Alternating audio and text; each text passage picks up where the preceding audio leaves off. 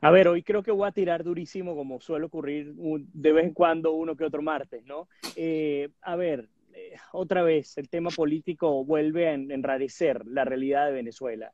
Eh, yo creo que el tema de la negociación, como tú lo estás comentando, en este momento no está en el tapete, está como segundo o tercer lugar en Venezuela.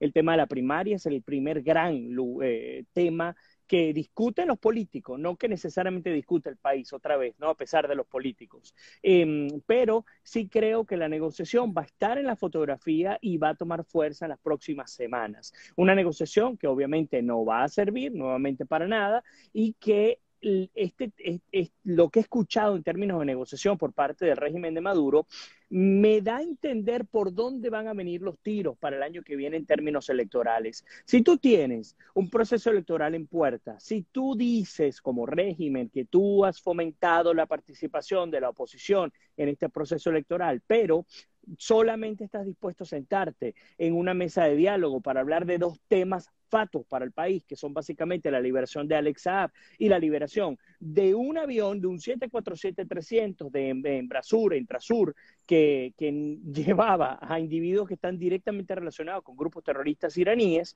pues entonces tú sabes qué va a ocurrir con la elección si con la, con, la negociación ocurre esto, no tiene por qué ocurrir algo distinto con la elección.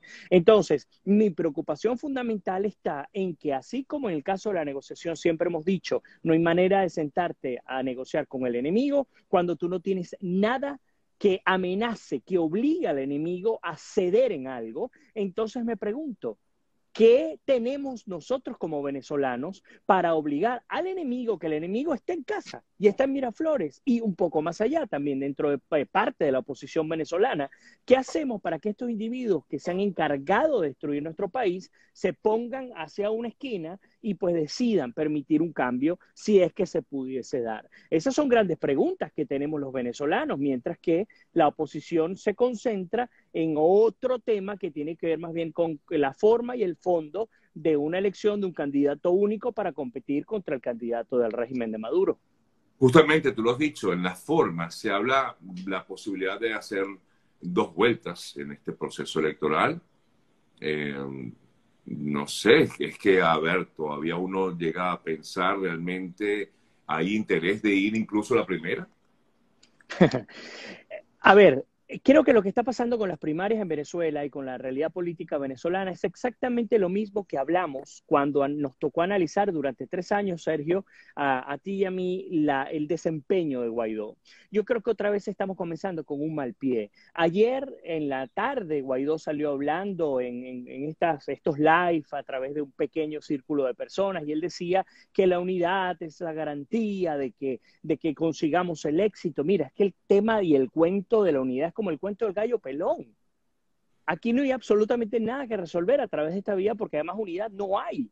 Entonces, cuando yo veo que los líderes políticos tampoco, eh, aún siguen sin ser sinceros con el, con el problema que se, les, que se les avecina, pues entonces no veo al, país venezolano, al, pueblo venezolano comprando, comprando la idea. Mira, yo me voy a poner cómodo para explicarte por qué veo las cosas. ¿Cómo lo veo? Me encantaría que los opositores y ustedes que están conectados ahora cuando activemos los comentarios, sería genial escuchar y leer su opinión. Eh, eh, me encantaría que la, que la oposición o que los líderes políticos llegaran y dijeran esto. Si yo fuese un precandidato, yo diría esto.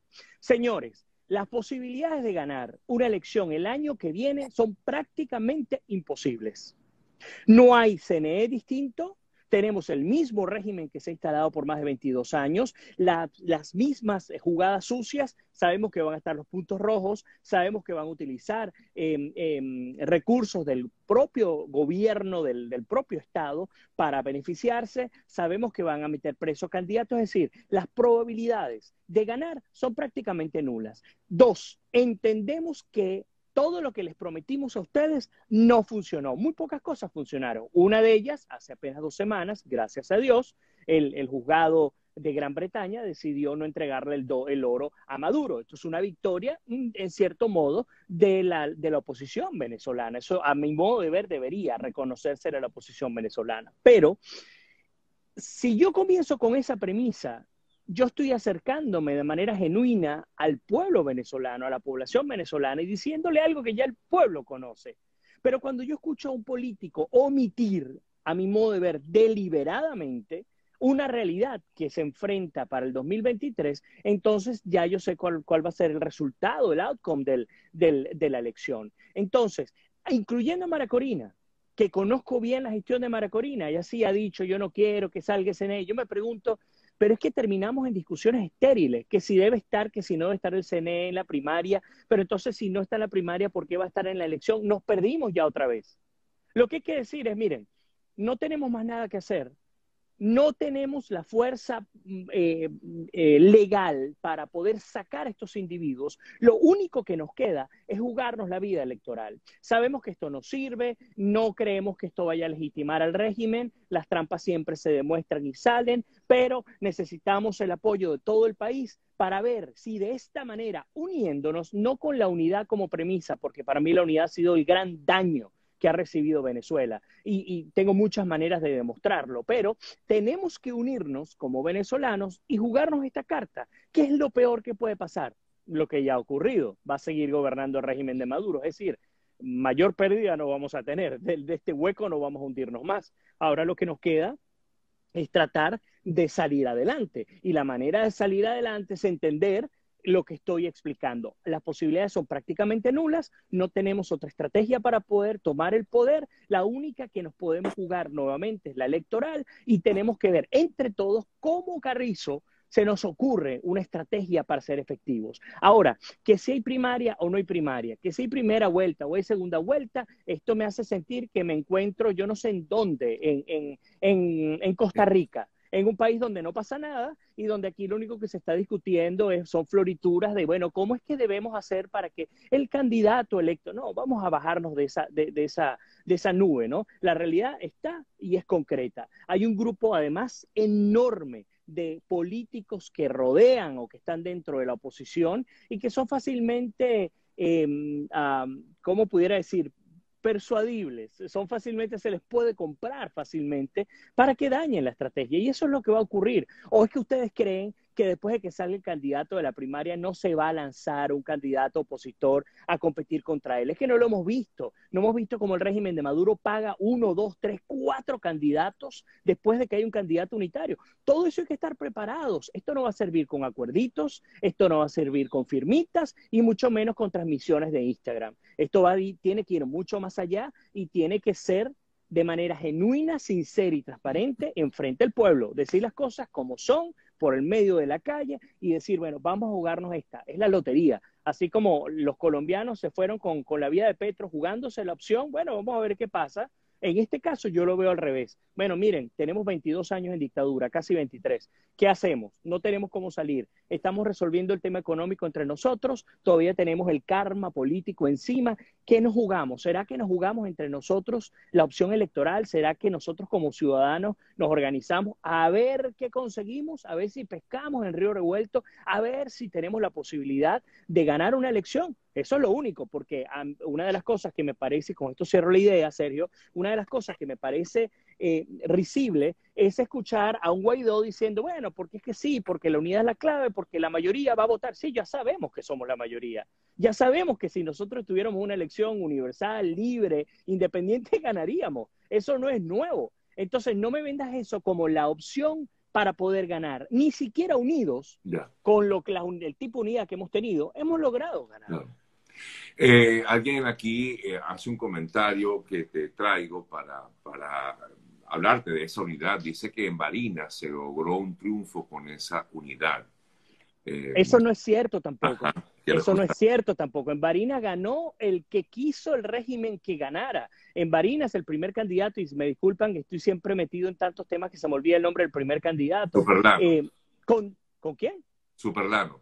Super, Superlano, correcto, Freddy Superlano. Con Freddy, él, fue el candidato y él ganó, pero el régimen no lo quiso a él y sencillamente, y no solamente a él, a su jefe de campaña que lo iban a lanzar como el segundo también lo inhabilitaron y inhabilitaron a la esposa y bueno, ganó fue el que el régimen quiso. Vamos a estar claros, en Barinas no logramos ninguna victoria, olvídenlo, olvídenlo. Además, que en el caso de las gobernaciones y de las alcaldías es mucho más complejo, porque a ti te pueden dar una gobernación, pero una gobernación en, la realidad venezolana, donde es un gobierno centralista, donde no hay descentralización, donde no hay un concepto republicano de gestión de gobierno, pues sencillamente no es nada. Si no, vayamos a ver lo que ocurrió con los gobernadores de, oposición que se encontraban en la última gestión y qué tantas cosas pudieron hacer. Entonces, el caso de Barinas, eso no es cierto. Y mucho peor, insisto, también cuando sabemos que el régimen da una cuota mínima de eh,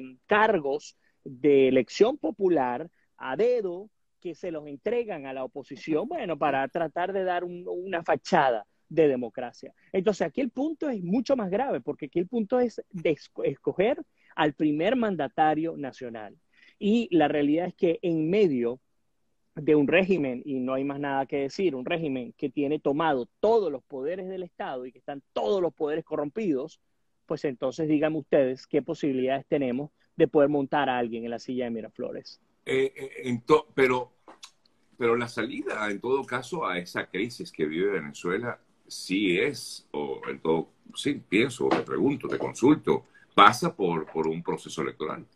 Es que no hay otra opción, pasa por un proceso electoral porque es el único recurso con el que se cuenta. Se han, se han, se han intentado todos los recursos, como decían aquella vez, por encima y por debajo de la mesa, eh, todo está estimado, pero todo fracasó. Entonces el único recurso que queda en este momento, porque las cosas cambian en la política, la política es elástica, no estática, en este momento es la, el recurso electoral. Pero insisto, Sergio, tú no me puedes vender una elección presidencial con unas premisas hace 20 años atrás. Tú me tienes que vender una elección presidencial a mí como ciudadano con la realidad que hay. Señores, aun siendo mayoría, perdemos. Entonces, ¿qué hacemos?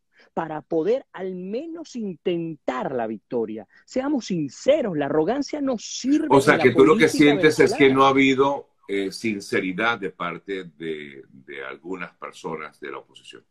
No la hay, es que están, están comiéndose entre ellos a ver quién va a ser el candidato. Siguen jugando a, la política como si fuese un jardín de niños, Entonces, así como no lo hubo con Guaidó, porque Guaidó ha sido uno de los hombres menos sinceros que he visto yo en la política venezolana. Y es triste, porque es alguien que, a quien, en quien creí al principio, como todos, creyendo en una solución. Pero ha sido una de las personas menos sinceras. Yo no veo un Guaidó reconociendo sus errores. Yo no veo un Guaidó reconociendo un país como lo es. Guaidó pinta un país distintísimo a lo que realmente existe. Entonces, en este caso, cuando veo a él, cuando veo a Prosperi, cuando veo a, y me pasa hasta con Maracorina en este momento. Oye, estoy viendo que otra vez estamos omitiendo nuestros errores y estamos concentrándonos otra vez en, la campaña político-electoral a ver quién es el que va a mandar por el lado de la oposición. Entonces, por ejemplo, concentrarnos en si debe haber una primaria eh, de, de una o de dos vueltas sin meternos en lo que realmente importa, que es tener ya el candidato y entrarle con todo al régimen, pues entonces otra vez estamos perdiendo tiempo y le estamos dando tiempo al régimen no solo para organizarse, sino para estar listo para estas elecciones que obviamente vamos a perder si manejamos la estrategia que se está manejando hasta ahora. Eh, aquí alguien comenta que Ledesma se lanzó también como candidato, no lo sé, no, no, no, he visto ningún comentario de Ledesma, pero puede ser, aquí estoy viendo, buscando su, su cuenta y hay un, hay un, déjame, vamos a escucharlo juntos. Cuando la gente me pregunta a mí que si quiero ser candidato presidencial, yo respondo sin, sin hipocresía. Yo me he venido formando para ser presidente de Venezuela. Yo no me mentido a la gente, claro que quiero ser presidente de Venezuela. Pero una cosa es lo que yo quiero y otra cosa es lo que se pueda. Para yo ser candidato presidencial en esta circunstancia, tiene que ocurrir una de dos cosas. O que caiga la Maduro o que yo me termine entendiendo con Maduro. Y esto último yo no lo voy a hacer jamás en la vida. Oye, interesante. Está diciendo que no. Sí. Porque si habla solamente de estas dos opciones y ni ninguna se ve plausible, pues bueno, sencillamente está diciendo que no se va a lanzar, ¿no? Sí, sí, sí. Aunque la los políticos también cambian. Eh, y qué interesante que, que estas caras eh, se mantengan allí. Me sorprendió que Ramos Alú finalmente decantara por la vía de Prosperi. Yo creo que la crítica era inevitable. Eh, los números eh, no lo acompañan. eh, pero sigo viendo exactamente las mismas caras. Es lo que he venido diciendo hace rato y es lo peor que puede estar pasando. Eh, he insistido en la figura femenina, la única que, está, que veo fuerte, con fuerza es Mara Corina, aunque de esa Solorza no está allí todos los días en centimetraje nacional, pero siguen siendo todas las mismas, las mismas caras de la coordinadora democrática hace 20 años atrás. Eso también preocupa a la gente en general. Entonces, otra vez, ¿Qué nos garantiza a nosotros el éxito eh, en una dictadura como esta en términos electorales? La única manera es que la movida venga de abajo hacia arriba, que venga de la sociedad, entendiendo la realidad y decidiendo sumarse, aún sabiendo que probablemente no ganemos en el 23.